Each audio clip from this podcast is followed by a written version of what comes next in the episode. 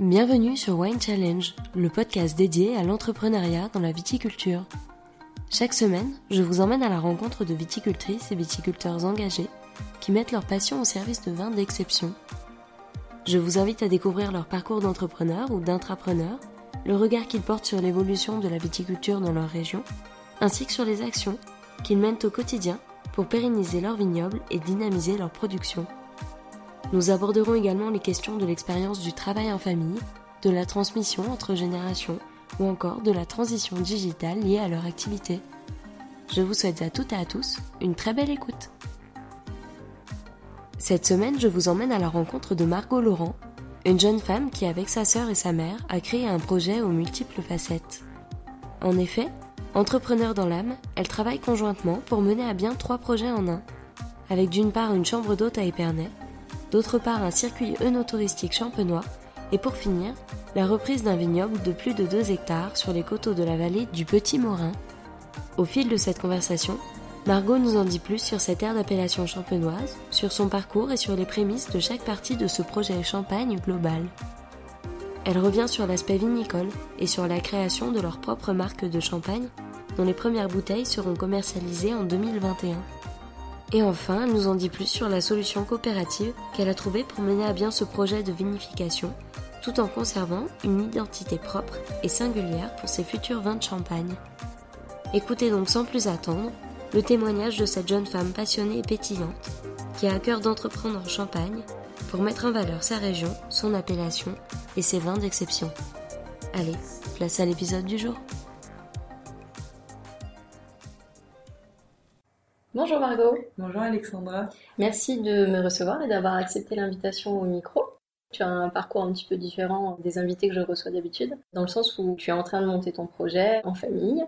Et moi, j'aimerais bien en savoir un petit peu plus déjà sur ton parcours pour savoir euh, comment tu en es arrivé là moi, personnellement, j'étais partie pour être graphiste et chargée de communication.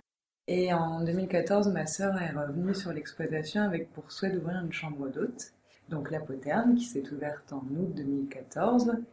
Et moi, j'ai suivi la même année et j'ai repris une formation euh, à Avise pour reprendre l'exploitation familiale.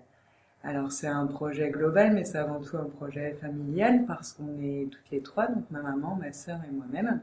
On a chacune nos parties. Donc ma sœur Charlotte, elle, elle travaille beaucoup plus sur la chambre d'hôte.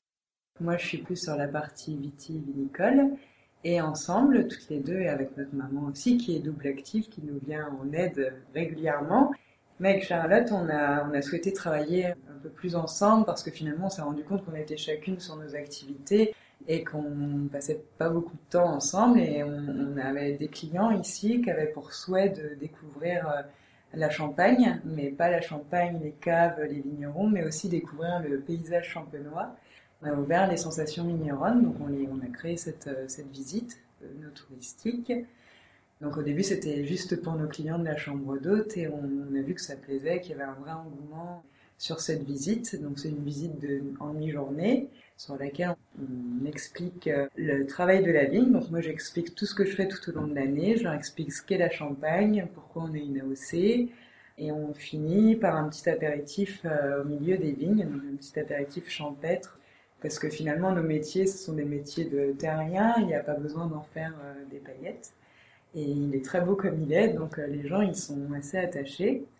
Et donc avec Charlotte, on a, on a créé ça pour les clients de la chambre d'hôte et maintenant c'est ouvert euh, aux touristes qui viennent en Champagne. Donc du coup, toi, tu parlais euh, de ta partie aussi vinicole. Est-ce que ce sont des vignes dont tu t'occupes seule? Est-ce que tu es aidée par ta sœur ou pas du tout, par ta maman un petit peu? Alors non, c'est une partie où je m'occupe seule. J'ai un salarié avec moi et euh, non, je, travaille seule dans les vignes, c'est mon truc à moi. Ta petite bulle à toi. Voilà, c'est ça exactement. Et donc depuis 2017, on a souhaité euh, se lancer dans une nouvelle aventure. Donc on a créé la chambre d'hôte, on a créé les visites et on s'est dit qu'il était important aussi, et, pour moi d'autant plus parce que j'y passe beaucoup de temps, euh, de créer notre marque de champagne. Donc à partir de 2017, on a commencé à faire nos premières cuvées. Donc là, c'est un projet qui est en cours. Il y a, voilà, c'est en, train de se faire. Hein. donc, euh, on aura l'occasion de se, se revoir, j'espère, pour en parler. Avec grand plaisir. Le projet sera sorti de terre d'ici 2021, euh, il me semble, c'est ça Donc pour l'instant, on va plutôt se concentrer sur, sur cette démarche entrepreneuriale. Et moi, ce qui m'intéresse de savoir, c'est si tu as toujours euh, eu cette fibre entrepreneuriale en toi. Bah alors, je ne saurais pas dire si j'avais ça en moi, mais en tout cas, oui, avec, quand ma sœur est revenue euh, sur l'exploitation, travaillait sur Paris, enfin, elle n'était pas du tout pour revenir ici. Et quand elle est revenue, on, on a eu vraiment beaucoup de projets, on s'entend très bien, donc on a beaucoup de projets en commun, voilà, on a la même vision. Du coup, on, a retrouvé ça un petit peu nos manches et on s'est lancé. je ne sais pas si on avait la fibre entrepreneuriale à ce moment-là, mais en tout cas, on avait le souhait de faire prospérer un héritage qui nous a été donné. Ça, c'est sûr. Et si tu devais résumer ton parcours euh, entrepreneurial en quelques mots depuis l'idée jusqu'à maintenant, quels pourraient être ces trois mots? Je dirais la liberté, la création, la passion. Tout part de là pour toi, y a pas de... on ne peut pas créer un projet euh, si on n'est pas, passionné, En tout cas, on n'y met pas les mêmes ingrédients, ça c'est sûr. Vous vous êtes lancé en arrivant d'une autre formation, un autre univers.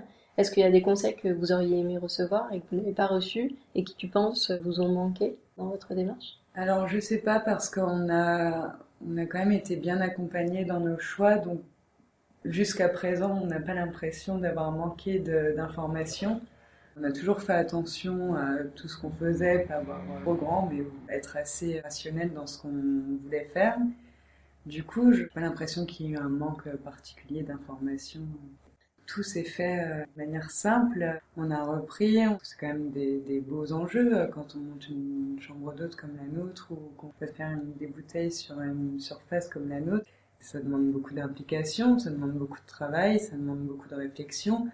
Après, quand on met les bons ingrédients, quand on cherche un peu, quand on essaye de se débrouiller euh, autrement que parfois juste reprendre et puis faire, bah, il y a des portes qui s'ouvrent, il y a des gens sur lesquels on tombe et, qui nous accompagne, qui nous guide, qui nous aide à avoir un petit peu plus loin. Et, je trouve qu'aujourd'hui, il y a plein de solutions en Champagne. Il, faut foncer, il faut faire.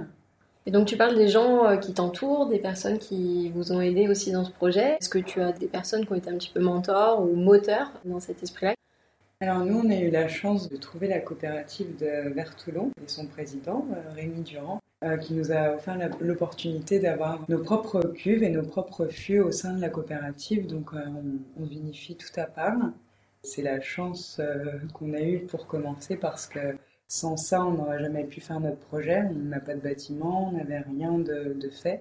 Donc, grâce à, cette coopérative, on, a pu faire notre projet de vinification et, on, a, on bénéficie aussi d'accompagnement. On travaille avec Georges, Georges qui est notre chef de cave avec qui euh, bah, j'échange, avec qui on partage.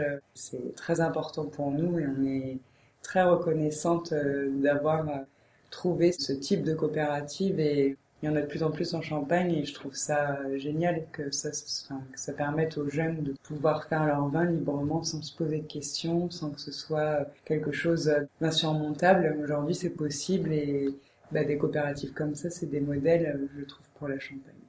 Est-ce que tu penses que l'avenir de la Champagne, ça sera le collectif justement?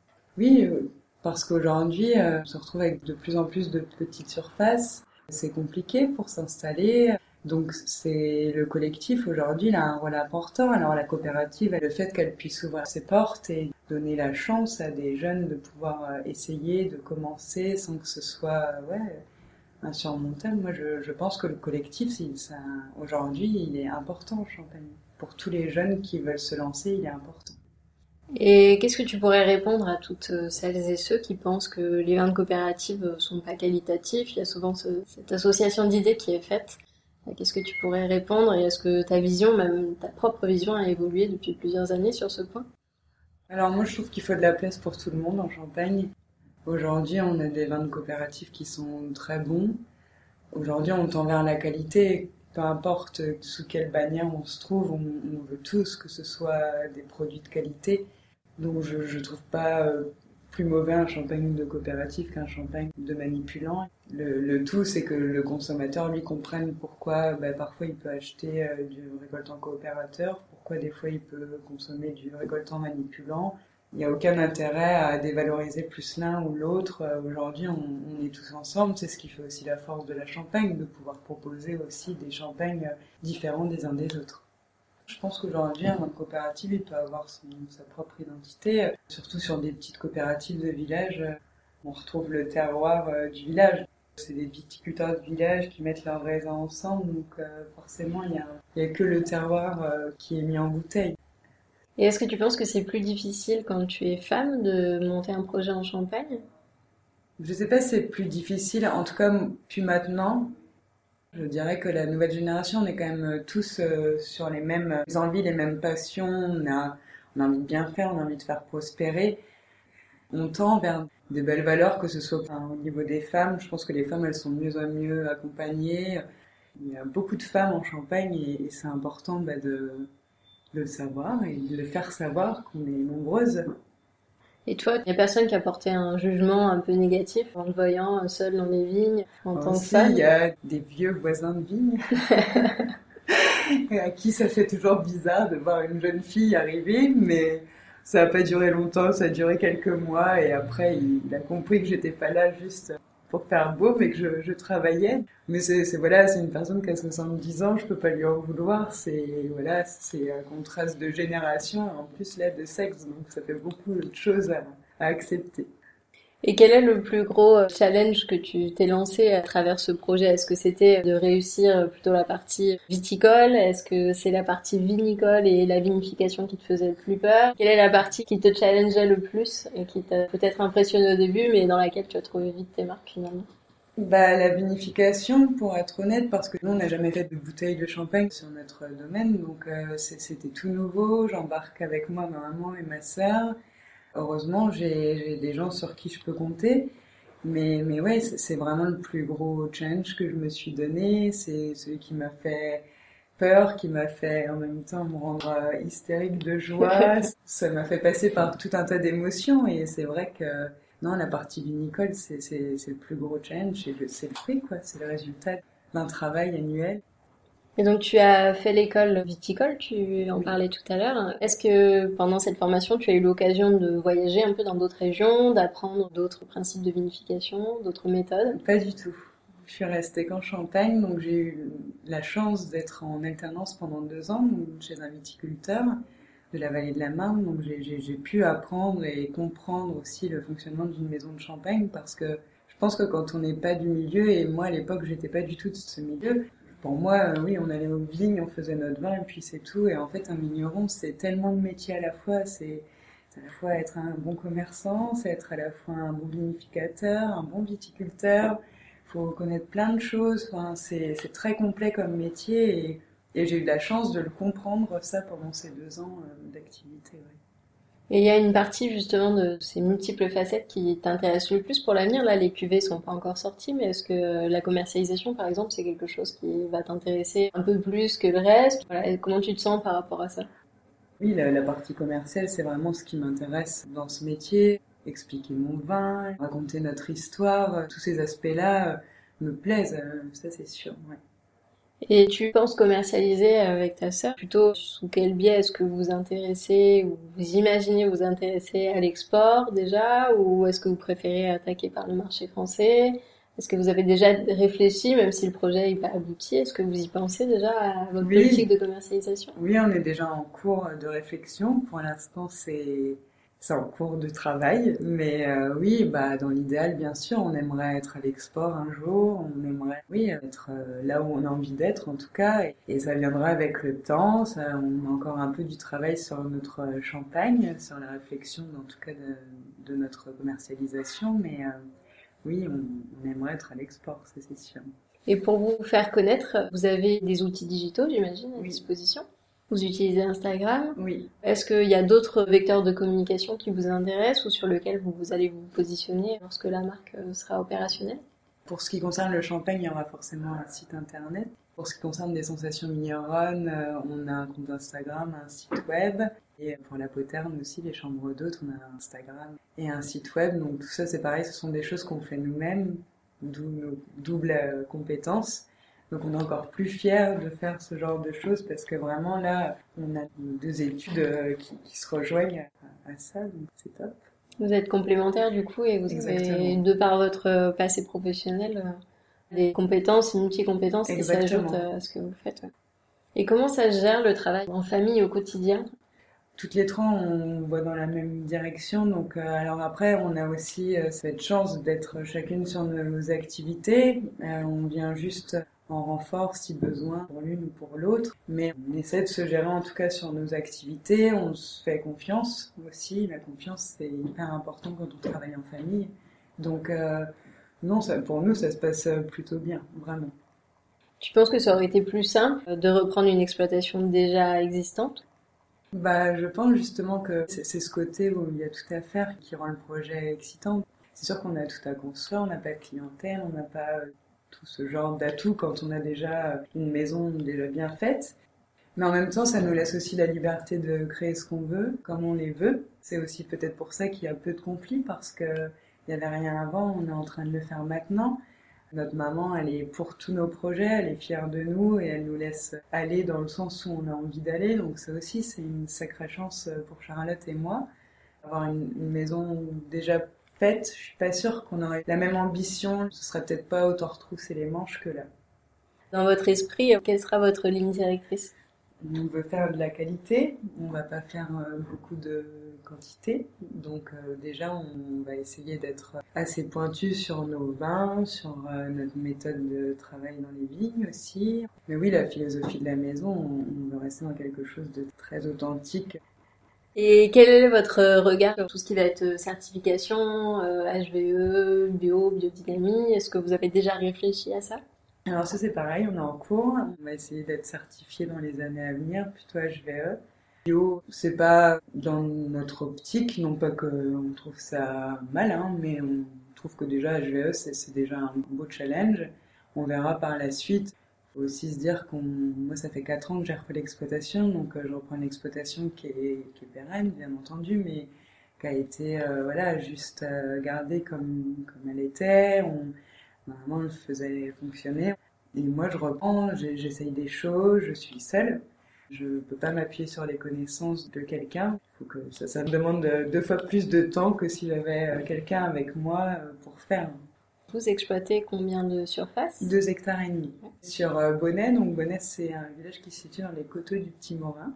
Donc c'est là où on a la plus grosse partie de notre exploitation. On a une partie aussi dans l'Aisne. Et est-ce que tu peux nous parler un petit peu plus de cette aire d'appellation? Parce que c'est une aire d'appellation qui n'est pas forcément très connue, qu'on ne sait pas forcément bien situer. Alors oui, les coteaux du Petit Morin, ça a toujours existé, mais ça a un peu plus d'actualité euh, depuis peu. On a créé une association donc des deux coteaux qui regroupe euh, les coteaux du Cézanais et les coteaux du Petit Morin sous la même bannière, mais indépendantes chacune de leur côté.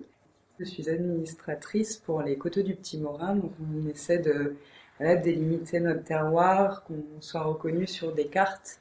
Parce qu'aujourd'hui, on était rattaché à la côte des Blancs, ou des fois on était rattaché au coteau du Cézanais, sauf qu'on fait partie ni de l'un ni de l'autre. Donc c'est important d'avoir notre vraie identité, même pour nous, en tant que viticulteurs, avoir un, ouais, voilà, coteau où on sait nous situer et pas être euh, les petites trous de secours qui viennent s'accrocher au reste pour exister.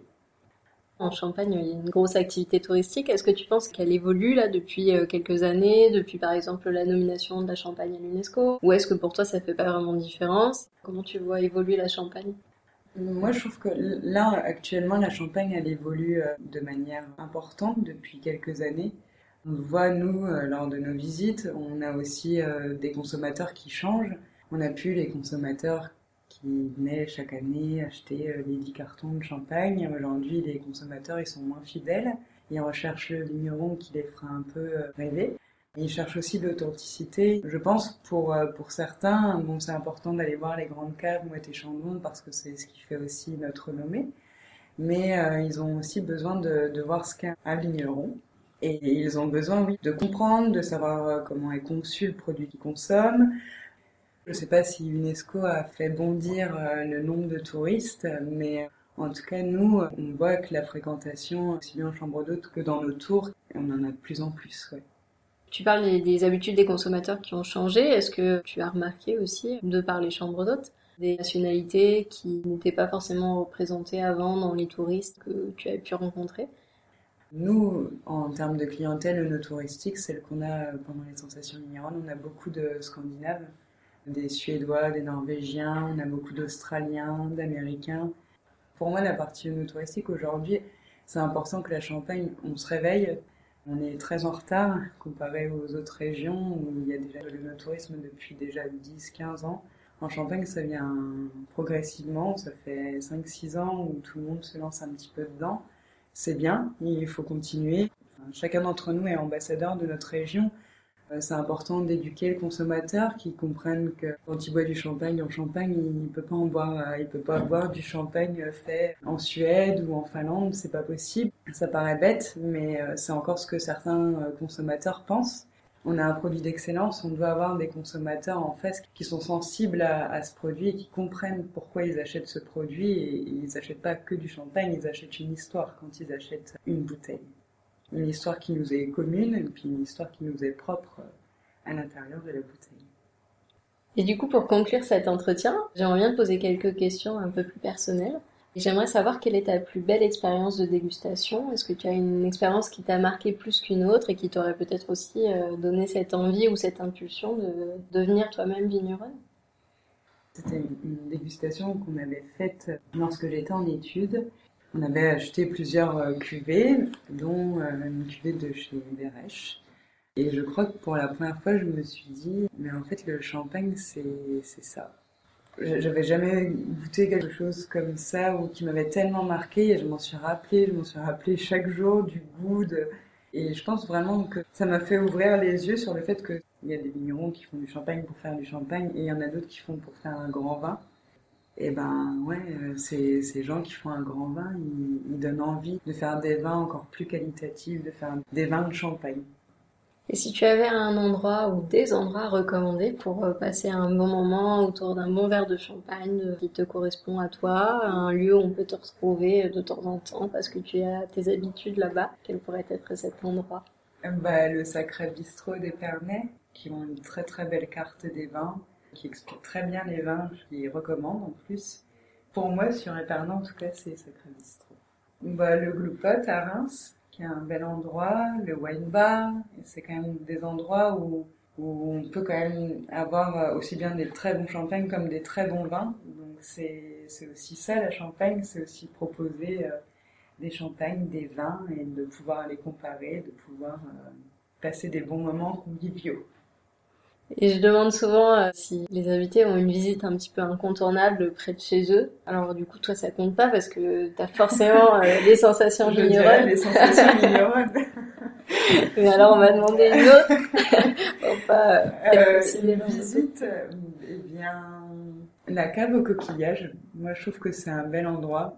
On comprend bien le terroir de Champagne. Et pour des gens qui connaissent pas du tout la Champagne et qui veulent comprendre un peu le sol. C'est un réel euh, endroit avec une personne qui est passionnée. Donc c'est ouais, une visite que je recommanderais euh, volontiers. Et enfin, pour conclure, je vais te laisser le mot de la fin, un mot qui pourrait euh, résumer ton parcours entrepreneurial jusqu'à maintenant ou ton état d'esprit. Quel pourrait être ce mot? La passion. Ça te représente bien en tout cas et je suis ravie de savoir qu'il y a des beaux projets qui se mènent en Champagne, d'autant plus quand c'est des femmes qui sont à la tête et euh, qui ont les idées euh, voilà, pour proposer ces, ces projets-là et aller jusqu'au bout. Qu'est-ce que je peux te souhaiter pour l'avenir? Ben, plein de belles choses. Allez, je te souhaite évidemment de réussir, que voilà que vous arriviez à, mener à bien ce beau projet et que vous puissiez dans quelques années revenir au micro et être connu mondialement. Allez, on se dit ça. Allez, on se dit ça. je te remercie beaucoup. à très bientôt, Margot. Au revoir. Merci à toutes et à tous d'avoir écouté cet épisode. J'espère vraiment qu'il vous a plu et qu'il vous a donné envie d'en savoir plus sur l'invité du jour. En attendant le prochain, vous pouvez retrouver toutes les informations sur la maison de l'invité et son actualité sur le site wine-challenge.com. Je vous invite également à me rejoindre sur les réseaux, sur les pages Instagram et Facebook at Wine Challenge Podcast et à partager cet épisode avec tous les amoureux du vin en utilisant le hashtag du même nom. Enfin, si vous avez aimé cet épisode, je vous invite à soutenir le podcast en vous abonnant à celui-ci et en laissant votre avis sur votre plateforme d'écoute préférée. N'hésitez pas à y liker les épisodes et si vous écoutez le podcast sur iTunes, à lui donner la note de 5 étoiles. Cela m'aidera beaucoup à donner une chance à d'autres épicuriens de le découvrir. Alors merci à tous et à très vite pour le prochain épisode.